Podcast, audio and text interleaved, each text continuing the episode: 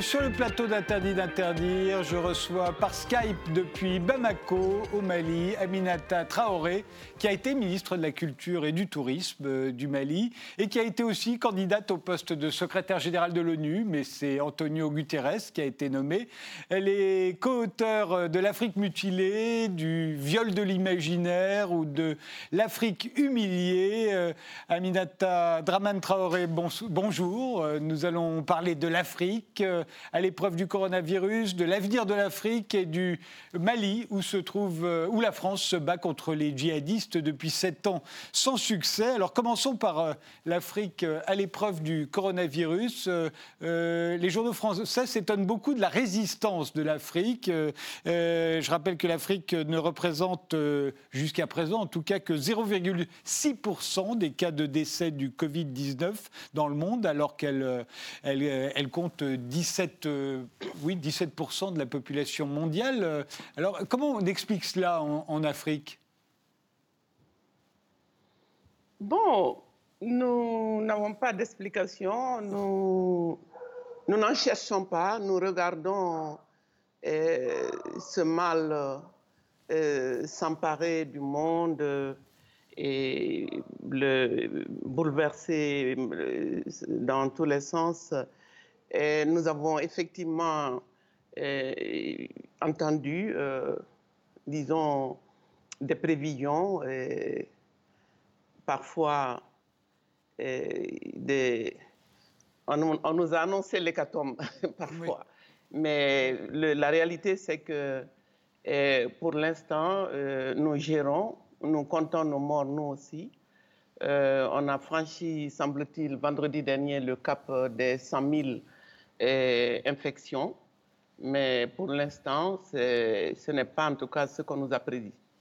Euh, en effet, euh, euh, le confinement c'est impossible en Afrique. Le confinement strict, comme on l'a connu par exemple en France, euh, euh, je crois que les gens euh, en Afrique ont des, des, revenus quotidiens. on doit partir tous les jours, sortir de chez soi pour aller travailler, pour ramener quelque chose à manger.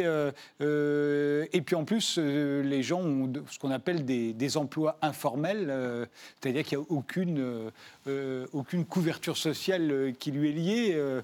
Euh, le confinement euh, n'existe pas en Afrique. Je crois qu'il existe en Afrique du Sud, mais c'est tout. Oui, en Afrique du Sud, euh, je crois qu'il y a un certain nombre de pays qui s'y essaient, mais c'est intenable. C'est socialement, économiquement et politiquement intenable parce que dans la quasi-totalité du continent, 60 à 80% des actifs sont dans le secteur dit informel.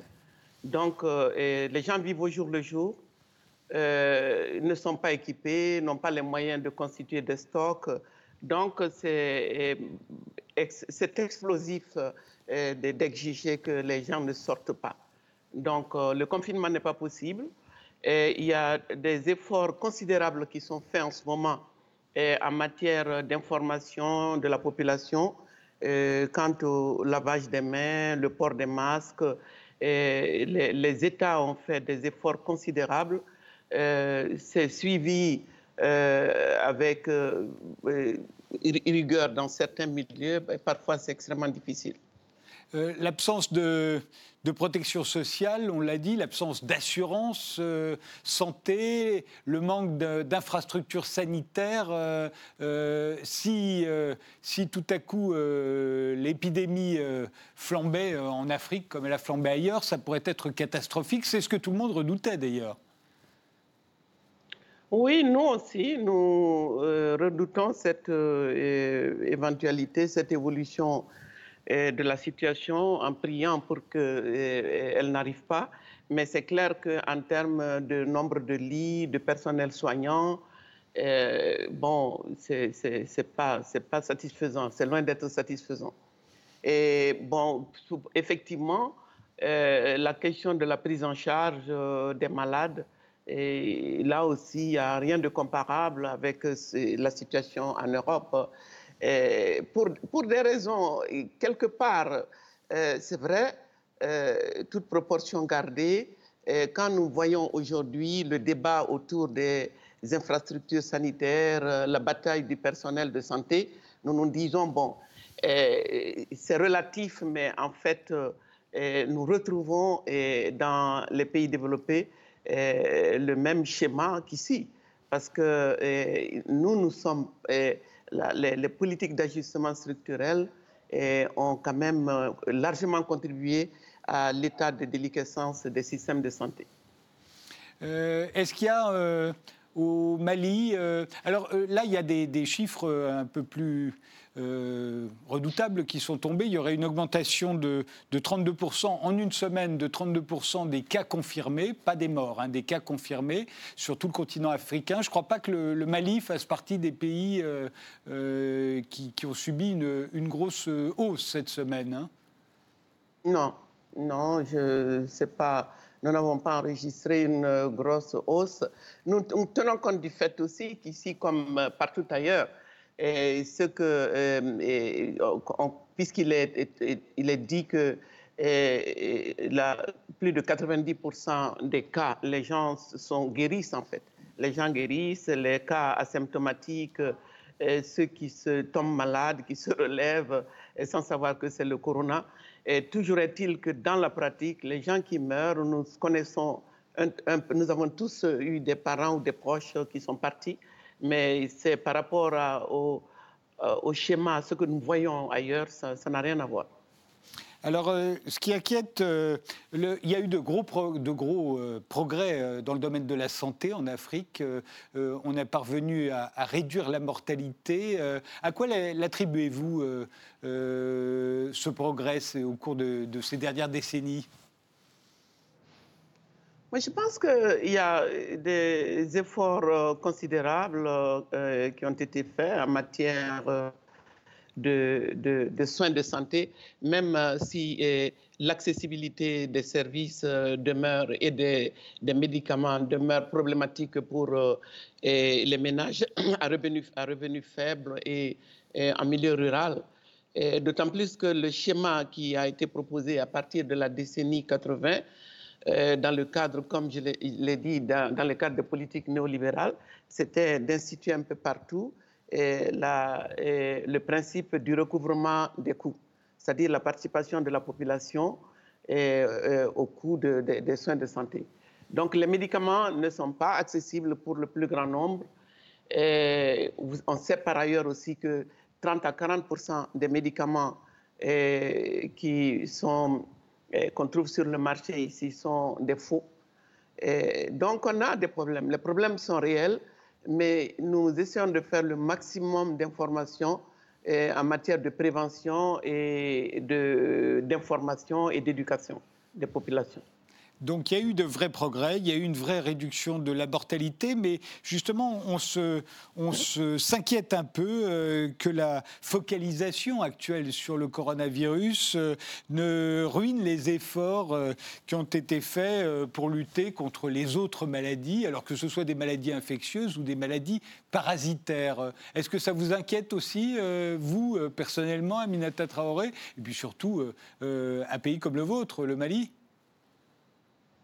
Oui, c'est clair que euh, le, compte tenu de la modicité euh, des moyens de l'État euh, et même du nombre d'hôpitaux et d'infrastructures d'accueil des malades, il y a certaines pathologies comme le paludisme, on le sait, en tout cas plus que le corona, il y a le VIH-Sida, il y a les maladies chroniques, les gens qui ont besoin des hôpitaux, des lits d'hôpitaux, euh, risquent, disons, d'être laissés pour compte parce que les ressources, une bonne partie des ressources et de l'attention est, consacrée au corona en ce moment.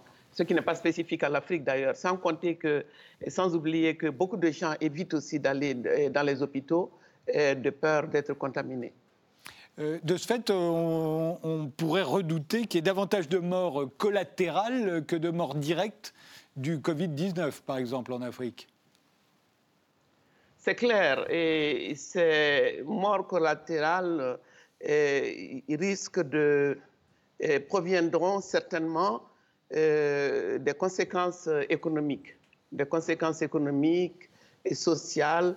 Et si les, difficultés et les, pénuries alimentaires vont trop loin, nous, avons, nous, redoutons des, soulèvements liés aux difficultés d'approvisionnement des populations, surtout les couches les plus vulnérables. Première conséquence économique euh, de la pandémie, euh, c'est l'argent des migrants.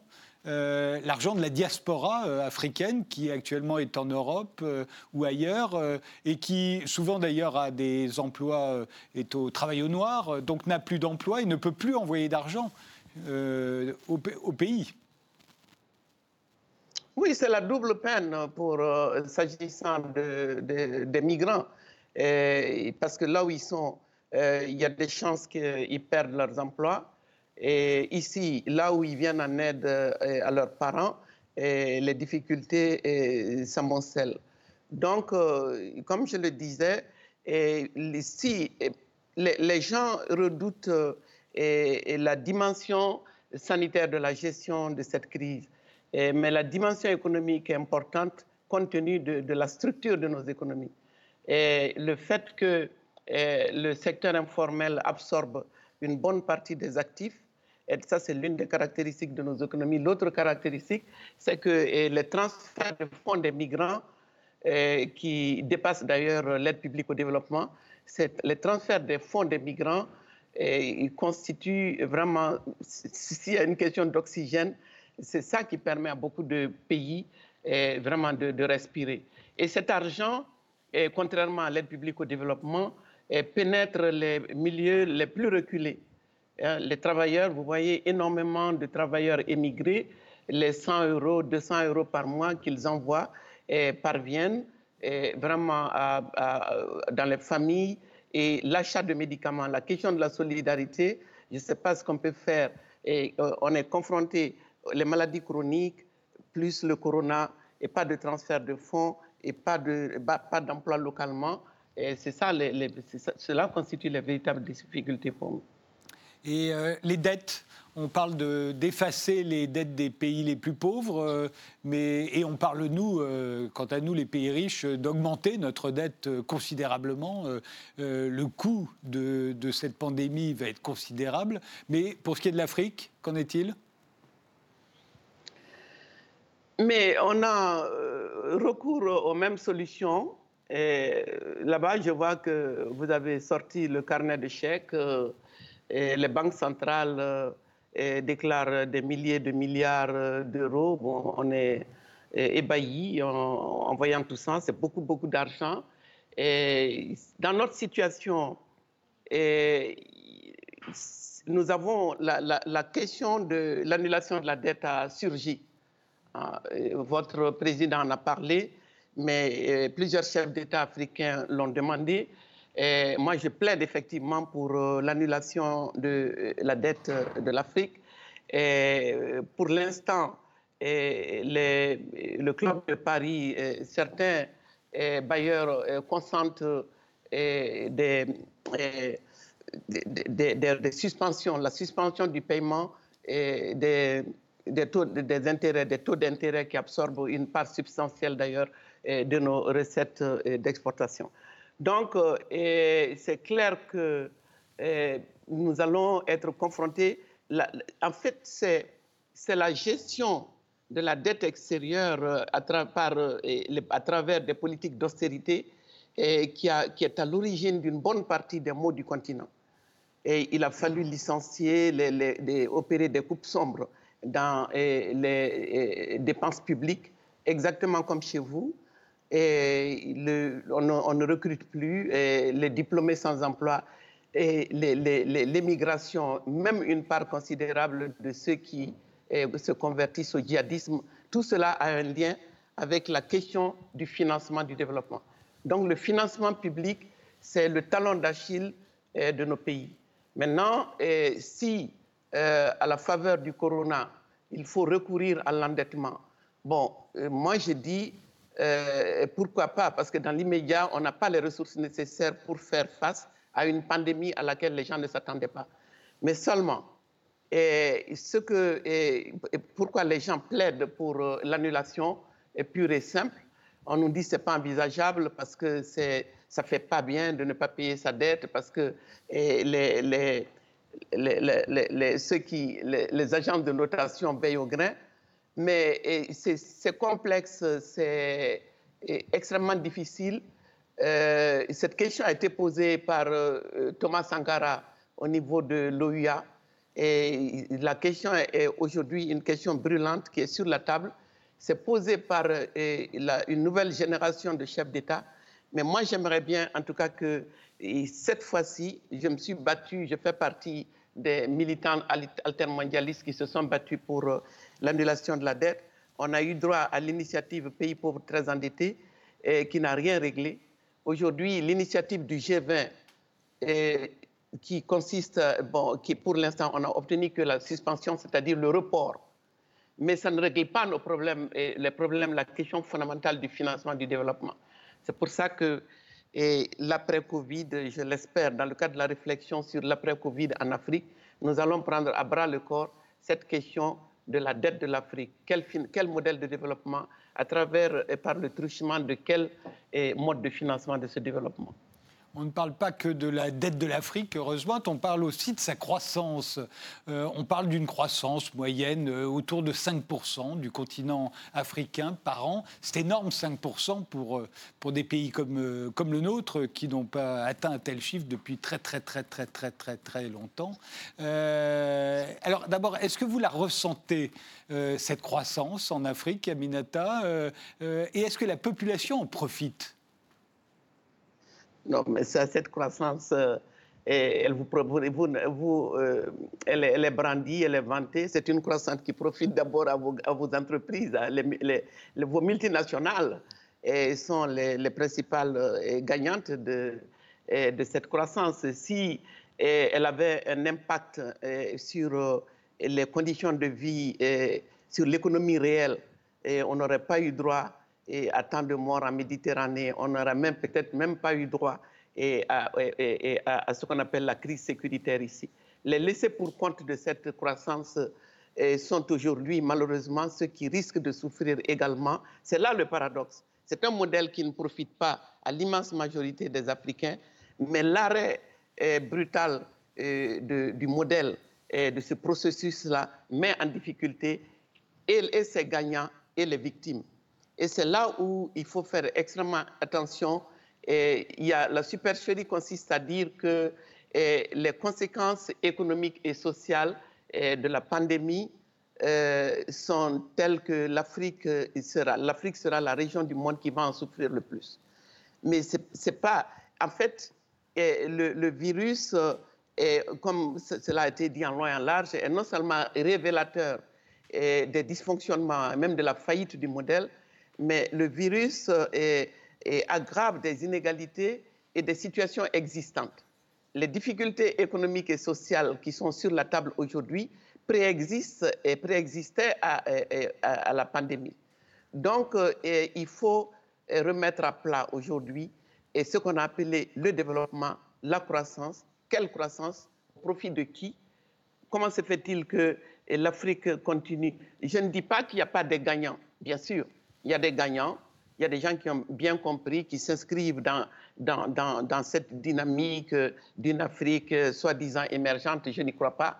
Si elle l'est, en tout cas, elle est pour une infime minorité de la population. L'immense majorité bat de l'aile. Euh, euh, pourtant, vous avez l'air de dire que cet argent, ou du moins cette croissance, est captée par les multinationales, pas seulement les nôtres, hein, j'imagine, les chinoises aussi en profitent. Euh, mais le problème de la répartition des revenus à l'échelle d'un continent comme l'Afrique n'est pas de la seule responsabilité des multinationales. S'il y a accaparement de la part d'une partie de la classe dirigeante, par exemple, ça n'est pas la seule responsabilité des multinationales, c'est aussi la responsabilité des Africains, non? Euh, oui et non. Euh, moi, je pense que euh, moi, c'est le modèle qui me pose problème. C'est le modèle qui me pose problème parce que les politiques, ici comme ailleurs, en fait, on a dit aux gens, dans le cadre de la logique néolibérale, enrichissez-vous. C'est ça que les gens ont entendu. Et la classe politique et les milieux d'affaires. Enrichissez-vous. Et la plupart du temps, effectivement, cela se passe eh, au détriment du plus grand nombre, de ceux qui n'ont pas pu aller à l'école, qui n'ont pas de relations. Et toute la question eh, de la gouvernance locale qui est réelle dépend de la gouvernance économique et politique mondiale elle-même qui impose aux pays dominés des, des, modèles de, développement qui, profitent d'abord à leurs propres intérêts. Quand nos, généreux donateurs et bailleurs de fonds viennent ici, et chaque pays, le vôtre comme la Chine, émergent ou vieux pays industrialisés en crise, et, et se battent d'abord pour leurs intérêts, pour qu'ils viennent chercher des parts de croissance en Afrique. Quand ils disent que l'Afrique, c'est l'avenir du monde, c'est d'abord leur avenir dans le cadre d'une logique économique et qui veut que la croissance, les, ingrédients de la croissance en tout cas sont ici, à travers les matières premières, mais aussi les 2 milliards d'Africains en l'an 2050 qui semblent poser problème à ces pays-là sont euh, aussi 2 euh, milliards euh, d'Africains majoritairement jeunes. C'est aussi des débouchés pour la plupart des produits de ces grandes entreprises. Alors, vous faites allusion aux 2 milliards d'Africains que, que l'on prévoit pour en 2050. Il faut rappeler qu'en à la fin du 19e siècle, en Afrique, il y avait 100 millions d'habitants. C'est une des raisons, et vraisemblablement la raison principale pour laquelle ce continent a été si facile à coloniser par les Européens, c'est qu'il était sous-habité euh, au départ. Euh, aujourd'hui, vous êtes 13 euh, fois plus en 120 ans, c'est énorme. Et d'ici 2 milliards, la population de l'Afrique subsaharienne pourrait doubler, effectivement, et la moitié aurait moins de 25 ans. C'est une révolution démographique considérable. En, en peu de temps. Euh, comment vous, vous l'imaginez? Tout à coup, la population qui double d'ici 30 ans D'abord, je commence par dire qu'il y a une étape qu'il ne faut pas sauter, c'est-à-dire euh, la traite négrière qui a saigné le continent. Et qui l'avait vidé d'une certaine était... manière. Oui, qui l'avait vidé. Donc, euh, il faut pas. donc, il y a eu la traite négrière d'abord. Et, et, de deux, 30 millions de kilomètres carrés, quand vous regardez l'étendue, l'Afrique, imaginez, ce n'est pas un pays, c'est des, États, 54. Si vous considérez l'Afrique et la population de l'Afrique dans le cadre d'un modèle de développement économique qui garantit la santé, l'éducation, l'alimentation, l'eau et à l'immense majorité des Africains, le problème de démographie ne se poserait même pas. Moi, je me souviens, je fais partie de cette génération et qui a cru en son temps à la possibilité eh, d'une maîtrise de la fécondité, de la gestion de cette question par nous-mêmes, et sur la base de nos propres choix. Que personne ne nous dise vous avez droit à tant d'enfants quand nous voyons les mêmes pays se lamenter et, préoccupés par le vieillissement de leur population. Alors où est le problème? On prétend que nous, nous faisons, nous sommes trop. L'Europe se plaint parce qu'elle elle, elle, vieillit. Alors, dans un monde ouvert, euh, si ce n'est pas un monde raciste, que si nous sommes tous des égaux, si chacun peut circuler, la question de la démographie africaine doit être posée autrement. Je ne suis pas en train de dire que nous sommes en mesure de faire face à la demande, que, la demande sociale et le besoin de, construire des écoles, des hôpitaux, de nourrir, d'éduquer tous ces enfants. C'est un problème. Mais je dis pour moi, ce n'est pas le problème numéro un. Je reviens toujours à la question du paradigme du développement. Et parlons-en. Et c'est ce paradigme du développement qui est pour l'instant exclu dans l'analyse de notre situation, y compris quand il s'agit de, la, gestion du Covid. Est-ce que nous sommes aujourd'hui, la manière dont l'Union africaine est en train de gérer cette question, c'est en, mettant la politique et la finance en avant, est-ce que cette manière d'envisager la relance, c'est la relance d'un modèle économique dont le continent est le dindon de la farce? la question démographique euh, se pose, euh, vous l'avez dit, à la fois pour les Africains, mais aussi pour les Européens et plus généralement pour les Blancs. Les, Européens, euh, au début du XXe siècle, à l'époque où on colonise le monde entier, on est 25% de la population mondiale. une personne sur quatre est blanche à l'époque. Euh, quand on sera en 2050, enfin déjà aujourd'hui, je crois que c'est plus que 15%, même pas. Et en 2050, on aura affaire euh, à la Chine, à l'Inde, qui sera encore plus peuplée que la Chine, et à l'Afrique.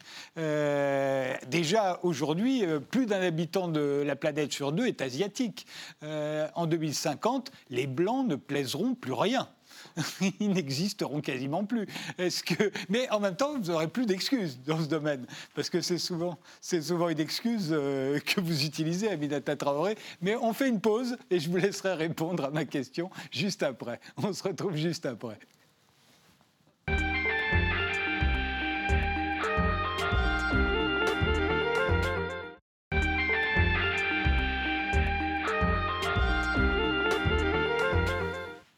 On continue euh, avec euh, Aminata Draman Traoré euh, en direct de Bamako, au Mali, sur l'avenir de l'Afrique. Je le, je le, répète donc, 2050, trois géants démographiques se profilent. L'Inde d'abord, la Chine ensuite, l'Inde devrait dépasser la Chine, et puis l'Afrique avec plus de 2 milliards d'habitants, et puis un monde rétrécit, vieillit, l'Europe euh, et le monde blanc en général, euh, ceux qui étaient euh, un quart de la population il y a un siècle, ne seront plus que 10% peut-être, et, encore. alors là encore, ce renversement, comment, l'imaginez-vous? Et, est-ce que ça ne va pas être la disparition de, des grands responsables, ceux qu'on incrimine toujours depuis un siècle, les Blancs, et pour de bonnes raisons, ils avaient tous les pouvoirs, mais ils n'en auront plus beaucoup d'ici là? Mais ils ne sont, ils sont pas incriminés parce qu'ils sont nombreux ou parce qu'ils ont trop de pouvoir. Ils sont euh, interpellés par euh, l'usage qu'ils font de ce pouvoir, l'usage qu'ils font de ce pouvoir euh, économique, politique et technologique. Et je pense que d'abord, c'est les multinationales, c'est Suzanne Georges les, les transnationales et qui n'ont pas de nationalité. Euh, tout le monde est un peu partie prenante parce que nous avons nos libéraux aussi, euh, qui ne jurent que par euh, le marché, par la croissance, et qui croient dur comme fer que nous allons rattraper la Chine ou en tout cas nous, en sortir dans le cadre du même paradigme. Donc moi, je n'y crois pas pour un sou. Mais ce que je pense par rapport à la démographie, d'abord, je ne sais pas pourquoi, quand on en parle, et personne n'ose poser la question à la Chine ou reprocher à la Chine eh, d'avoir plus, eh, plus d'un milliard ou de près de deux milliards de, personnes. On n'entend pas tellement parler de l'Inde, mais c'est la question africaine. C'est pour ça que ça me fait penser à cette initiative du G20 et qui va absolument venir en aide à la même Afrique, précisément l'Afrique subsaharienne, en nous prêtant de l'argent pour gérer eh, cette eh, eh, pandémie. Et le président français n'a pas hésité à dire euh, lors de l'un des sommets du G20 à Hambourg qu'avec tous les milliards du monde, vous ne, vous pourrez pas développer l'Afrique tant que vous n'avez pas maîtrisé la, croissance démographique. Donc, c'est pas, si c'est un problème, c'est par rapport à une conception du développement et, dans le cadre d'un modèle imposé. La, question fondamentale, c'est de savoir à quel moment a-t-on permis à l'Afrique de penser son destin, de, disposer de ses richesses, de, réfléchir à la dimension de la famille, quelle famille, quel modèle familial, quelle solidarité. C'est-à-dire on, commémore aujourd'hui on est le 25 mai, on commémore, donc, les 57 ans d'existence de l'Union et, l'OUA, qui n'a pas trouvé mieux à faire d'ailleurs que d'être à la remorque de l'Union européenne au point de copier le, nom UE, UA, tout ça, Et on a tous ces problèmes sont sur la table aujourd'hui. Et c'est l'Union africaine, nos États, qui doivent s'enquérir de, de, ce qui est en train de se passer en ce moment et cesser vraiment de s'inscrire dans des politiques mimétiques qui ne nous honorent pas. Euh, vous savez bien pourquoi ça inquiète euh, les pays euh, européens quand ils parlent pour l'Afrique de bombes démographiques. Parce qu'ils ont peur tout simplement que, comme à chaque fois qu'un pays pauvre fait des enfants, je pense à l'Italie à une époque, bah, beaucoup de ces enfants partent, émigrent, que ce soit aux États-Unis ou en France, ou les Irlandais, la même chose. Les Anglais, à la fin du 19e siècle, reprochaient aux Irlandais catholiques de faire trop d'enfants, exactement comme certains aujourd'hui le reprochent aux Africains. Et, tout le monde a peur, euh, enfin tout le monde non, mais certains ont peur que, euh, bah, quand l'Afrique sera 2 milliards, et encore, je le répète, la moitié aura moins de 25 ans, qu'ils viennent tous, euh, qu'ils émigrent en Europe et qu'on multiplie les embarcations sur la Méditerranée. Vous ne le, craignez pas, vous, Aminata Traoré Non, parce que c'est de l'arrogance et de l'inconséquence. Et parce que personne ne demande à partir. L'immense majorité de ceux qui sont là-bas, qui souffrent, qui, rasent le mur, qui vivent dans les conditions que nous savons, ces, personnes ne demandent même pas, ne demandaient pas à partir, ne demandent pas à rester là-bas.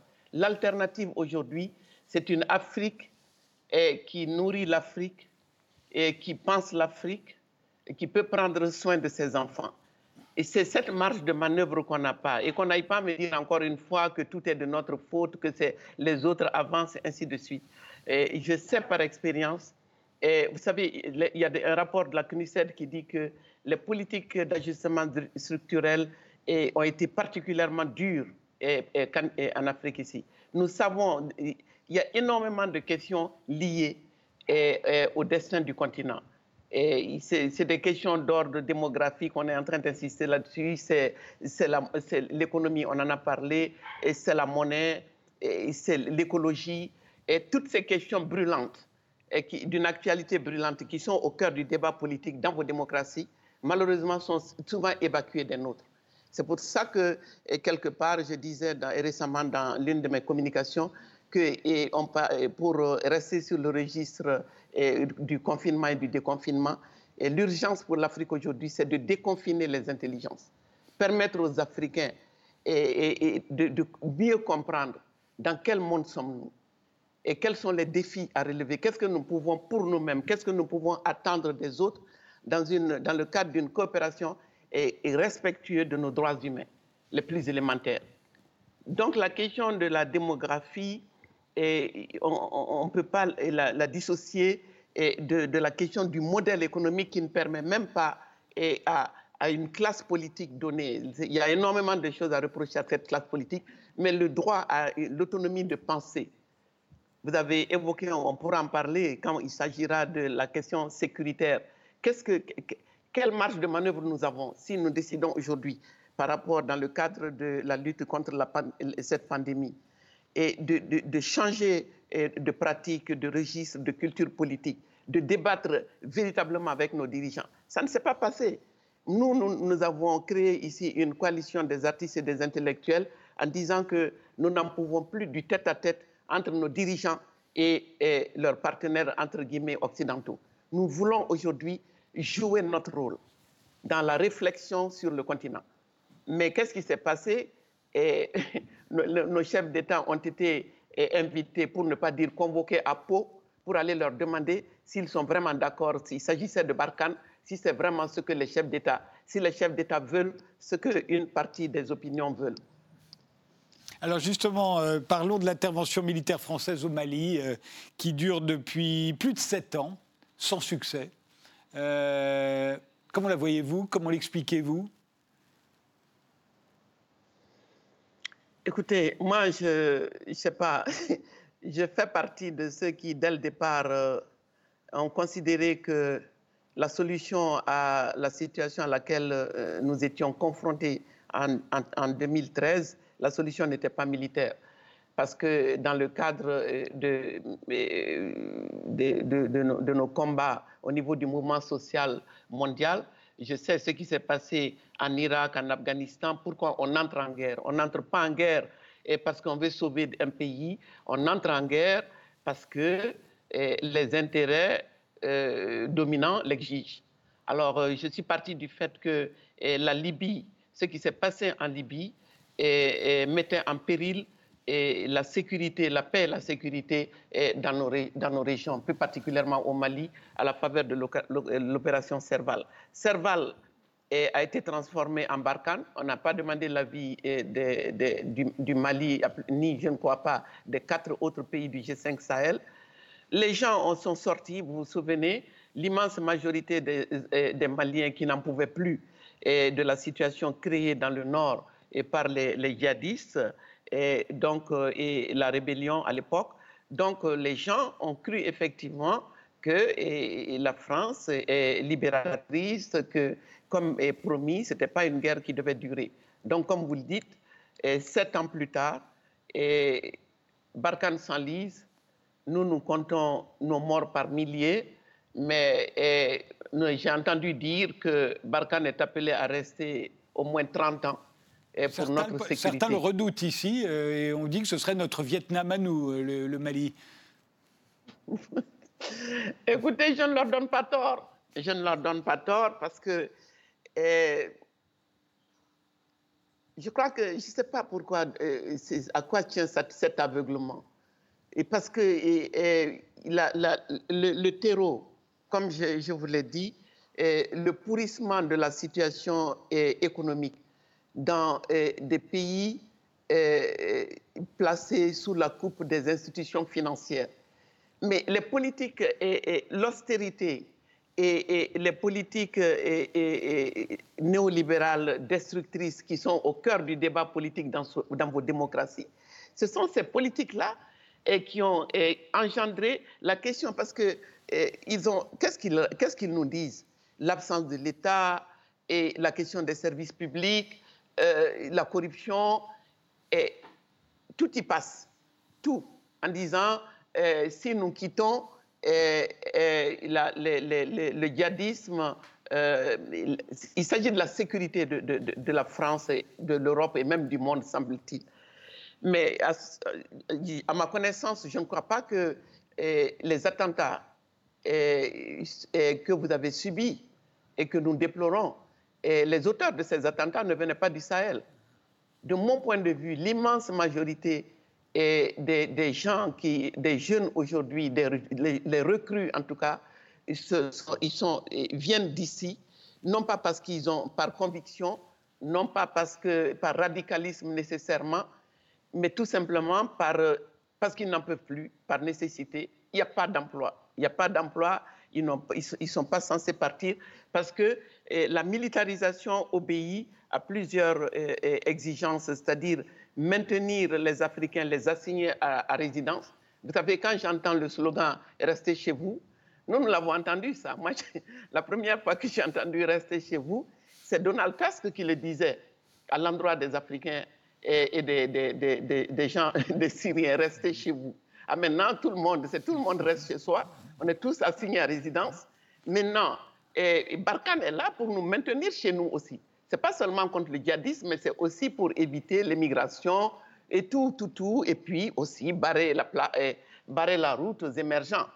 Parce que et, ne pas aborder la question de la présence de Barkhane et au Sahel et sous l'angle de la géopolitique et de la bataille, de la guerre économique pour le contrôle des ressources naturelles de la planète, c'est faire fausse route.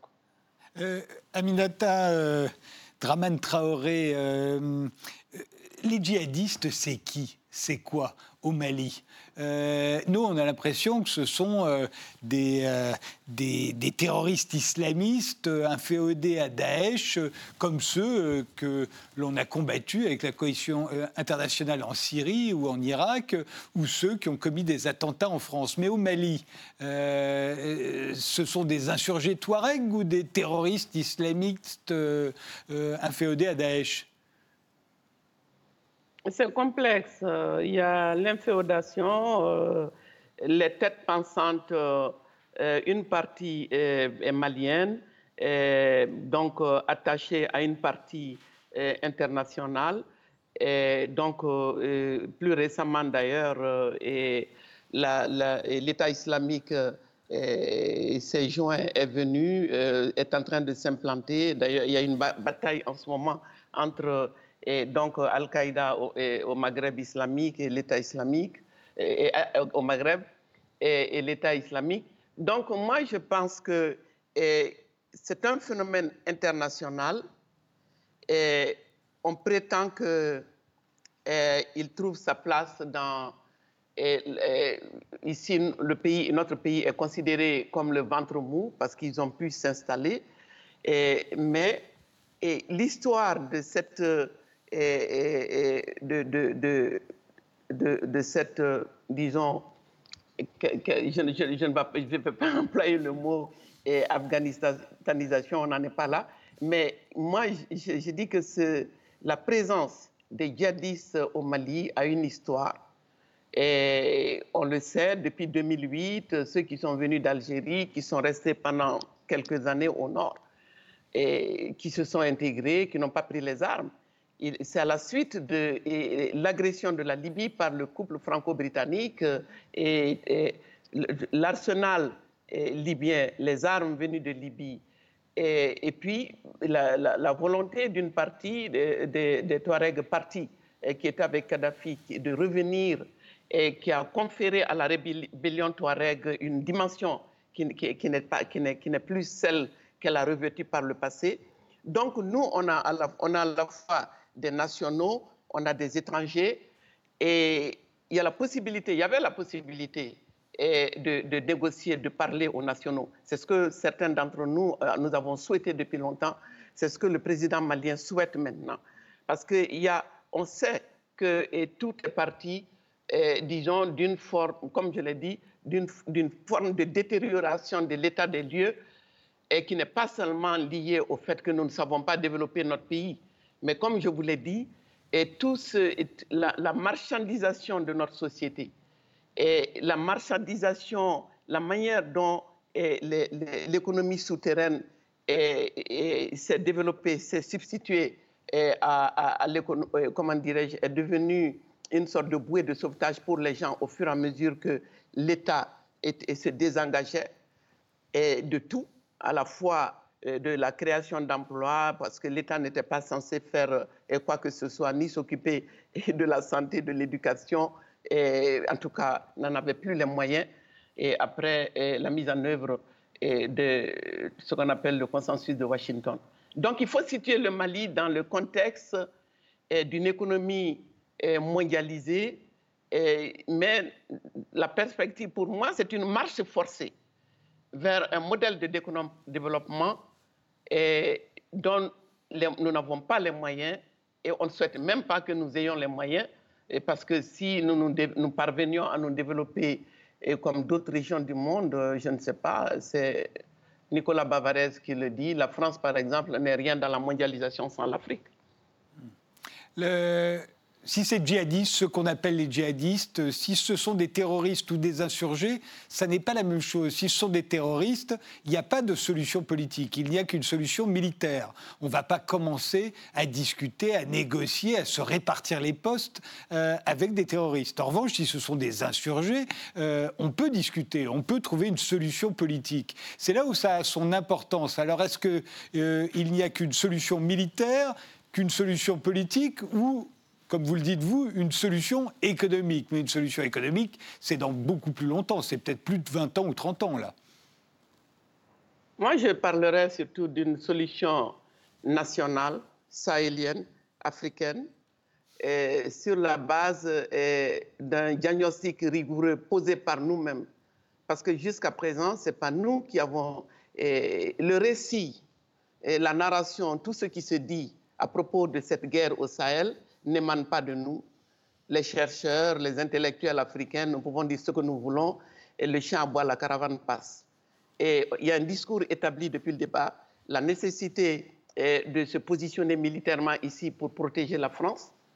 Et c'est ça que, d'ailleurs, c'est ce que Emmanuel Macron a voulu faire entendre à propos du Covid, quand il dit nous sommes en guerre. Vous êtes déjà en guerre ici.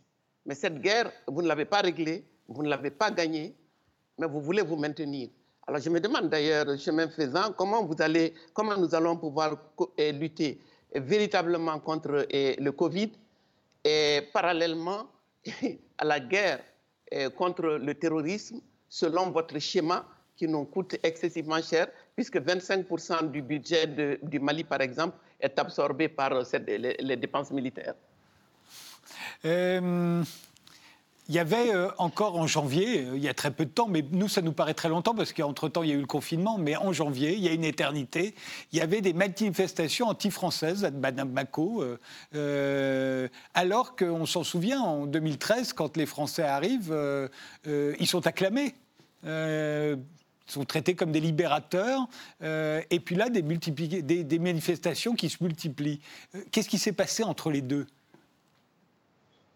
Il s'est passé que la France euh, n'a pas gagné cette guerre et 4000 morts hein, entre les, trois pays, euh, Mali, Niger, Burkina Faso.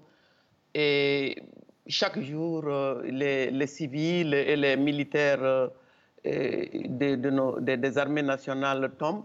Donc, euh, une partie de l'opinion s'est posé la question de savoir euh, à quoi sert Barkhane? À quoi sert Barkhane? D'autant plus que les gens pouvaient, ceux qui pleurent leur mort par dizaines, par centaines, voient que un mort français semble susciter beaucoup plus de compassion que lorsque tous ces jeunes, ils sont, c'est du même âge, et nous, nous comprenons la douleur euh, des parents là-bas, qui sont les mêmes partout. je respecte ces morts, mais nous ne nous expliquons pas, ce n'est pas de l'indifférence, mais 4000, c'est-à-dire 4000 euh, en quelques mois, et le ras-le-bol, quoi. Les gens n'en peuvent plus, d'autant plus que dans toutes ces zones-là, non seulement les gens ne circulent plus librement, et l'économie, tout ce que, une bonne partie des réalités qui découlent du Covid en fait, c'est le vécu euh, d'une partie des populations sahéliennes euh, occupées aujourd'hui euh, par les, militaires, qu'il s'agisse de, de, Barkhane ou des terroristes. Les groupes armés attaquent des villages. Les gens ne peuvent plus aller régulièrement, les marchés hebdomadaires, les gens ne peuvent pas aller, ils ne peuvent pas aller au champ, ils ne peuvent pas. En fait, il s'est créé l'absence de l'État que les gens déplorent, qui est une réalité, mais qui a aussi une histoire, et a incité, disons, les islamistes il y, a, on le sait d'ailleurs, une sorte d'alternative islamiste à opposer au même modèle qui ne tient pas ses promesses. C'est pour ça que moi je me dis, on peut, il ne faut pas saucissonner et les problématiques. Il faut procéder à une euh, approche globale et systémique qui consiste à dire qu'il y a une lame de fond qui est un modèle de développement dépendant, extraverti, qui ne profite pas aux Africains, qui a créé un certain nombre de problèmes, chômage et pauvreté de masse, migration forcée et conflits autour des ressources naturelles. Et, le, le, djihadisme, parce que, comme je vous dis, c'est une forme d'insurrection, je dirais même pas de désespoir, parce que peut-être que la plupart des jeunes qui se laissent recruter n'ont même pas d'interlocuteur. Il n'y a pas de lieu pour débattre de ces questions, pour que les gens sachent à tous les niveaux, mais qu'est-ce qui nous arrive? Pourquoi nous, nous ne nous en sortons pas? Pourquoi nous n'avons pas de marché, nous ne vendons pas Pourquoi nos marchés sont inondés de, produits euh, qui... Nous ne transformons pas localement nos économies.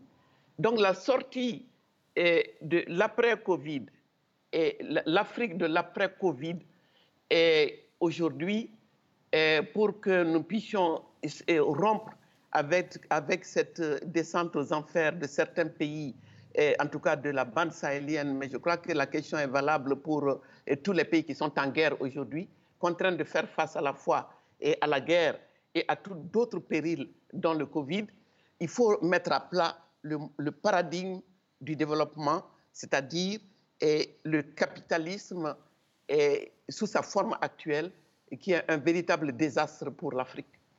Dernière question, Aminata Traoré, le franc CFA, vestige de la colonisation, il existait depuis le lendemain de, la Seconde Guerre mondiale, vestige aussi de la France-Afrique.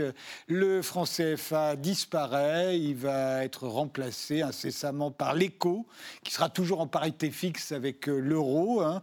Mais euh, la France se retire des instances euh, de gouvernance et la BCEAO, la Banque centrale des États d'Afrique de l'Ouest, ne devra plus déposer la moitié de ses réserves de change à la Banque de France, euh, comme elle, euh, elle était tenue de le faire du temps du, franc CFA. C'est une bonne nouvelle? C'est bien, mais je crois qu'elle peut mieux. Elle peut mieux, euh, qu'elle fasse encore un effort. Et, parce que le projet de l'ECO était un projet de la CDAO, un projet panafricain. Mais nous, nous, sommes nombreux à penser que la France a coupé l'herbe sous les pieds des Africains pour euh, adopter euh, un écho euh, qui va s'inscrire dans le cadre d'une logique économique où elle, demeure gagnante. Donc, c'est complexe.